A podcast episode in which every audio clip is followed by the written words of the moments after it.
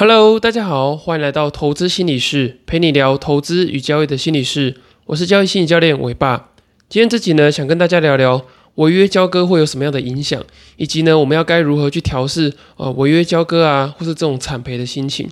那我今天会想聊这一集啊，主要是因为呃最近看到这个呃 Facebook 啊，就是很多粉丝专业在聊说哦这个伟创，然后呢有人这个违约交割的这个金额达到了这个四千八百多万。那这其实之前在这个长荣啊，或者是呃阳明这种航运股的这个行情的时候，其实就有呃贴出说很多人他呃因为违约交割，然后赔了很多钱。那其实呃在这个当冲交易降税之后啊，其实非常多的这个呃散户投资人或是交易者，他们开始投入这个呃当冲的这个领域里面。那他们在投入的时候，呃就常常会流行一句话嘛，就是叫做无本当冲。因为当冲你可以呃当天就是呃进场，然后呢呃当天出场，那这样的话呢就不用有这个先垫付交割款的问题。也就是说，正常来讲，你原本买进一张股票，你买进了之后，你需要再过两天的时间呃付这个交割款嘛。假设说你今天买进了一个台积电五百块，那你就是要在这个两天之后，就是在这个交割的账户里面准备五十万，然后呢让它可以呃做这个呃买股票的交割。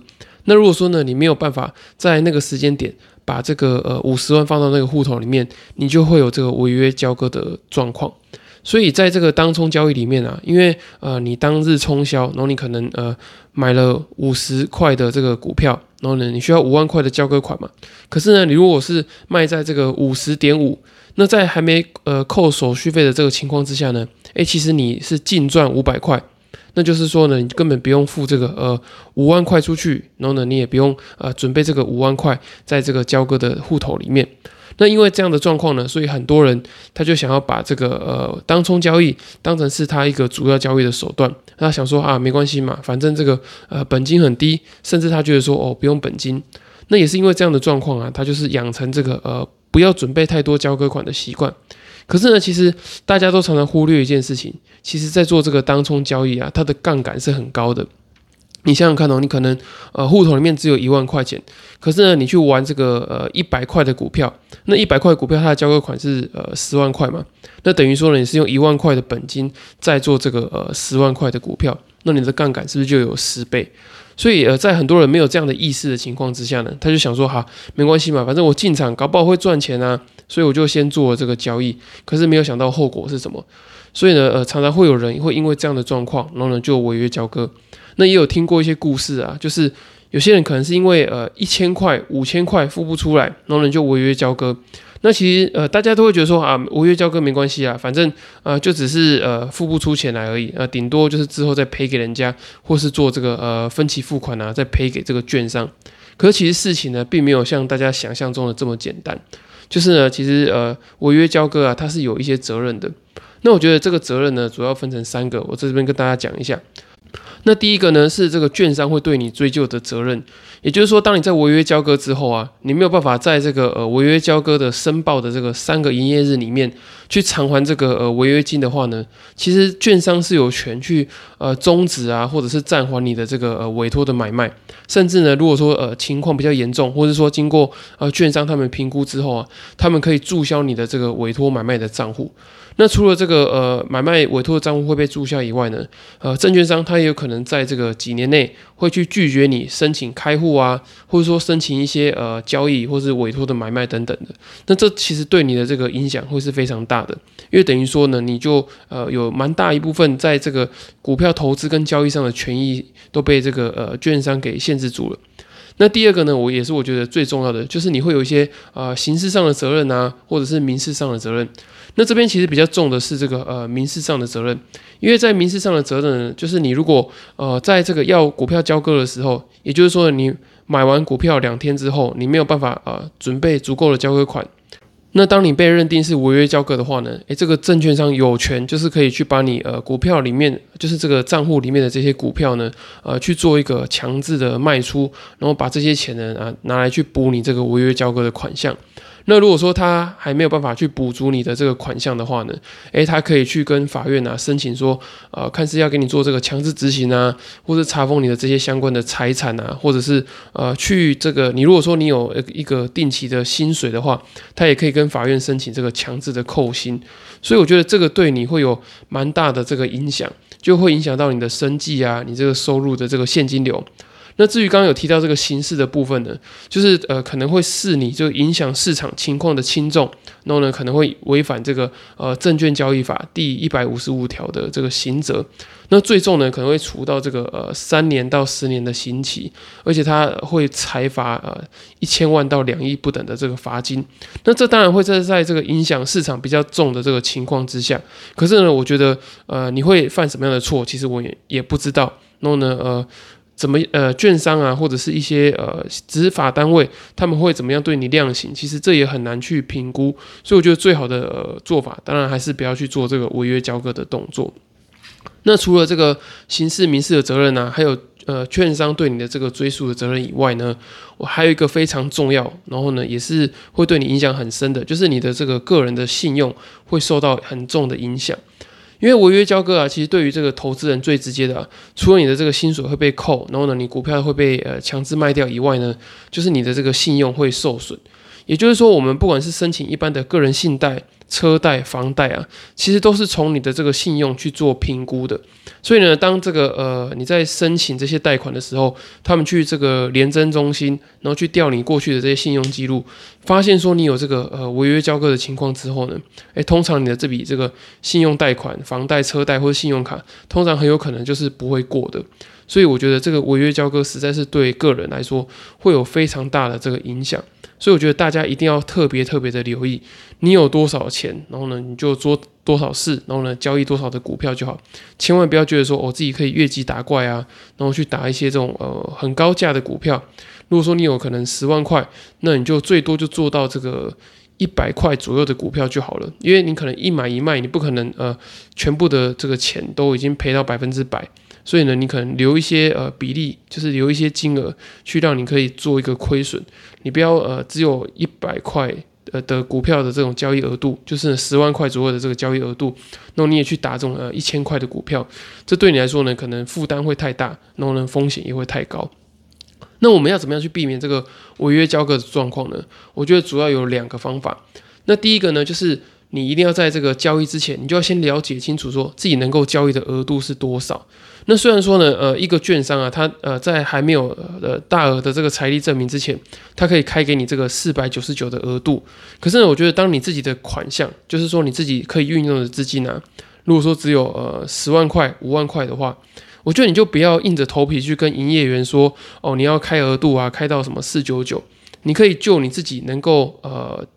用的资金，然后呢，去换算成你可以交易的这个金额。就像我刚前面提到的嘛，你可能有这个十万块，好，那你就最多就是交易到这个一百块的这个股票就好了。然后呢，你一天的这个交易的额度，你也不要超过这个呃一百万、两百万。然后呢，如果说你能够有这样的这个自我的限制的话呢，你就很不容易去遇到这个违约交割的状况。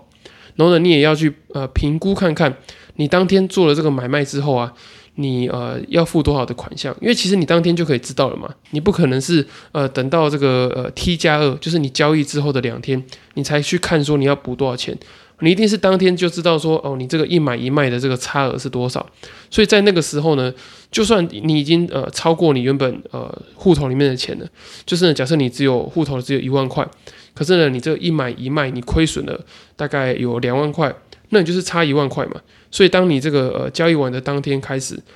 你就要去想办法去找出这个呃多的一万块要怎么样把它补到呃交割的户头里面。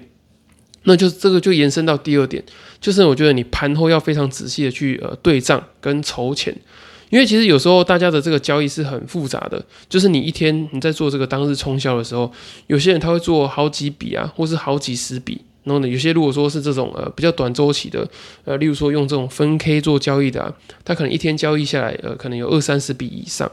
那所以呃，当你在这个盘后的时候，你一定要去把这个呃所有的这个账户的明细看一遍，那特别是呢，你可能呃这个户头的额度打完了四九九，然后你又去打了另外一个户头，你就要把这个每一个户头的钱啊全部拿来算，然后呢认真的去做这个对账的动作。因为如果说你没有对账的话呢，诶，你如果呃搞不好你一个户头啊，你打了这个四九九，另外一也打了四九九，那你以为说你这个 A 户头里面的钱诶是够的，诶，结果你 B 户头里面可能你只有放呃一万块，可是你亏的是一万五千块。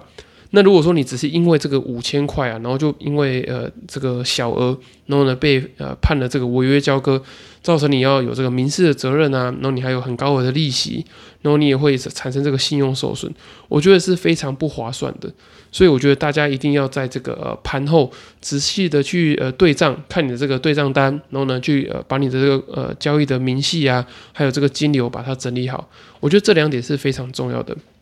那最后呢，我想跟大家分享一下，呃，我觉得最关键的就是说，我们要怎么样调试这个呃违约交割之后的心情，或者是说呢，调试你这个呃惨赔赔到已经付不出来的这个心情。因为其实我自己在这个呃交易心理咨询的过程中啊，也呃难免会有一些人他来问我说，诶，他有一些呃交割款快要付不出来的状况，然后呢问我说怎么办呢？然后呢，呃，他的亲朋好友已经不想再帮他了，就是呃，偶尔还是会遇到一两个呃这样的来求助的这个咨询者啊。因为我自己觉得说，呃，我如果说帮你这一次，那其实对你来说，我觉得也不是一个好的事情，因为呃，帮你一次，可是你还有第二次、第三次、第四次，我要我要怎么样去帮助你？所以我觉得最好的方法还是必须要呃告诉你说，你必须得要去呃承担这样的状况。然后呢，你要痛过一次之后，你才知道说我要怎么样去处理这种状况。那我觉得要调试这样的心情呢，主要有三个方法。第一个呢，就是你要去承认失败，因为我觉得呃，这个对大家来说是我觉得特别困难的。因为呃，如果说你没有办法去承认失败的话，你每一次都会想说，好，我下次要把它拼回来。那这个跟这个赌博有什么样的差别？因为呃，赌博的人就是单纯赌博，我不是说呃其他什么打麻将还是什么，我的意思是说，就是呃每次赌都是好几十万，然后就是想要以这个赌博为生的人，他们的想法都是好，我下一次一定会熬回来。那如果说你抱持着这种呃我下次一定会熬回来，然后呢常常都是你输了之后很不甘心，然后呢你违约交割很不甘心，可能再去跟朋友借户头，那我觉得这些都是很不好的心态跟做法。所以我觉得第一步就是要承认自己哦，我做错事情了，我没有评估好风险，然后呢，我没有整理好心态，我的功课做得不够，然后我我的这个资金管理、风险管理都做得不好，然后呢，你要承认失败之后，你才有办法好好的去做改进。所以呢，我觉得当你这个违约交割啊跟惨赔之后，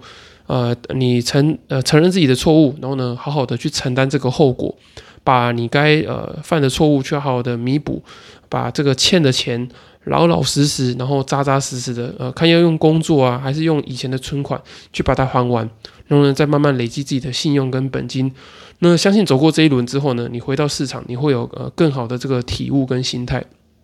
那第二个呢，我觉得你要去建立你自己的安全感跟控制感，因为嗯，建立安全感跟控制感是要为了让你去限制这个呃最糟的状况。因为当你曾经有过这个违约交割啊，或是惨赔这种呃数百万或者数千万的经验，其实你内心会有一种创伤的感觉，就是你很害怕在市场中再经历到一样的状况，就是你随时都会很害怕说我的财富会不会又像之前一样一夕之间就被我挥霍光，或者是呢进入这个违约交割的状况，所以你可能会睡不好啊，然后说不敢下单等等的，所以呃这个时候呢，就是你需要建立这个安全感跟控制感。那如果说你想要重新开始这个做投资跟交易的话，你就要去思考说你一天能够赔的钱是多少，然后呢，你也要去思考说哦，投资跟交易呃最糟糕的状况是什么？那讲白话一点啊，就是要去控制亏损、控制赔。可是上实际上的做法呢，就是呃，例如说你要去做这个当冲的时候啊，你就要去呃设想说，哎，你会不会被锁涨停啊，或是锁跌停？所以你要预留一些资金去应付这样的状况，特别是呢，你可能这在开盘，呃，这个到七 percent，就是它涨七 percent 的时候，诶，你看它变弱势了，你想要去做放空，那这时候你就要想说，诶，我会不会被呃突然强势的被嘎到锁这个涨停的部分？所以我觉得这些比较极端的状况啊，这种比较呃大的这种风险，你要去设想一下，然后呢，去留这些预备金。那有这样的状况之后呢？诶，就是你可以设想到这样的状况之后，你内心就会有比较高的这个安全感跟控制感。那至于停损的部分呢，我也建议你不要用这种呃。就是比较像是这种人工停损的方式，你可以用这种呃 MIT 智慧单啊这种比较机械式的方式，先帮你去建立这个初步的停损的习惯，能不能让你知道说哦，我状况失控的时候会有这个呃城市的这种呃停损，或是机械式的停损，可以帮我守住这个最后一道防线。那当有这样的状况之后呢，你就可以有产生比较多的这个呃控制感，然后有控制感之后呢，你也会有比较安全感，那你也呃这样就可以克服这个呃不敢下单啊，或是害怕进入市场这样的状况，然后呢呃稳扎稳打，那慢慢你就可以再重新建立你自己的这个本金啊跟信心。那最后一个呢，就是希望你可以聚焦在你可以努力的地方，然后呢你要建立希望感。因为我如果跟你说啊，就是那些什么亏损啊、违约交割啊，都是小事，都没什么，呃，心里过去就过去了，那其实是骗人的。因为我自己走过这个惨赔的经验啊，我知道那种感觉非常的痛苦，所以呃，因为我走过那种日子，所以我不会跟你说，就是哦，这个其实没什么啦，就是呃，时间会疗愈一切。其实，呃，时间会疗愈一切是没错，可是，呃，时间，呃，这个漫漫长的时间呢，其实会让你觉得，哦，天哪，我这么长的时间竟然什么事都没办法做，因为我的资金啊之前赔光了，然后，呃，你会过得这个很辛苦、很痛苦，然后。呃，也要缩衣节食啊，然后你也可能不太有什么娱乐开销，然后呢，甚至花费。那如果说你有家庭的话，你也有很多的这个呃支出要去做，所以这些东西呢，都是呃别人没有办法跟你讲，可是实际上你遇到之后会很痛苦的事情。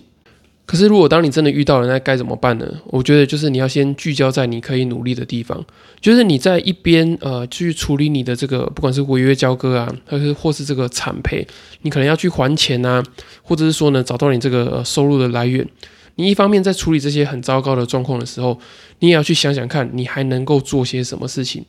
而不是说呢哦我遇到一个很重大的打击，然后我整个人就呃躺在地上，然后呢躺平，然后呢开始放弃。那我觉得这样的生活，呃，可能一下子你会觉得很舒服，可是时间越来越久之后呢，你还是会觉得很煎熬，因为你会觉得，呃，自己好像没什么希望啊，然后呢，一直在拖累别人。所以我觉得你要把这个目光啊，跟这个注意力聚焦在你可以努力的地方。那透过这个呃建立希望感呢，你可以引导你去做学习啊，或者是你会额外的努力，然后呢去做这个兼职，增加呃别的收入啊，让你可以更快的回到你原本的状况。所以我觉得呃聚焦在自己可以努力的地方，然后累积希望感是非常重要的，这样才不会呢一直被困在这个过去的很惨的状况，或者是这个经验里面。那以上呢，就是我觉得对于这个违约交割的这个分享。然后呢，不管是违约交割会造成的影响啊，或者是如何去心理调试的方法，其实我自己都知道啊。就是我在这边很苦心相劝大家，其实都比不上你实际遇到一个这种呃违约交割或是惨赔的状况。可是如果可以的话呢，我觉得呃，我希望大家啦，就是都不要去经历这个违约交割跟这个惨赔的状况，因为过程啊会比你想象中的辛苦很多。然后呢，这个复原的时间也会比你想象中的还要久，还要来的呃煎熬很多。那如果说呢，你这个熬得过去的话呢，你可能呃可以重获新生，然后呢变成这个积极奋发向上的动力。可是呢，如果说你熬不过去，然后你没有找到对的方法，或者说有人能够帮你一把的话，你的人生很有可能就会这样倒地不起，然后好长一段时间。然后呢，你会很哀怨呐，也很痛苦。然后呢，可能还会影响到你的这个周遭的呃，可能亲朋好友。我觉得这些都是呃，你会很不乐见的。所以呢，希望今天听到这一集的听众啊，都可以在这个呃生活跟交易中，呃，好好的去呃克制自己的这个呃下档的风险，就是最糟的状况，你要把它控制住。你可以赔钱，然后呢，你也可以呃低潮一段时间，可是尽量不要走到这个违约交割跟惨赔的这条路。那这样的话呢，你会呃顺利很多。然后呢，也会让你就是变得比较快乐一点。那如果说你听完之后啊，你发现自己好像还是没有办法走出这个呃惨赔啊，或者这个违约交割之后的这种呃低潮的心理状态。我会建议你呢去看我刚出版的新书《在交易的路上与自己相遇》。那在书里面呢，我有写下许多就是我自己呃曾经呃惨赔的经验啊，还有遇到这些呃心理的困扰，然后心理的挫折。那我也会教你呢怎么样去度过这个呃难关，然后呢呃强化你自己的这个心理的素质。那如果说呢你没有时间看书的话，也欢迎你透过这个线上交易心理咨询的表单，然后来做报名。我可以比较快的能去帮你找到你这个呃交易心理的困扰，然后呢呃协助你去做这个心理的调试。那以上就是今天的内容。如果说你喜欢的话呢，请帮我到这个 Apple Podcast 或其他的平台给我五星的评价。那我会非常开心，因为你们的支持就是我分享最大的动力。那如果说没有其他问题的话呢，啊，我们就下次再见喽，拜拜。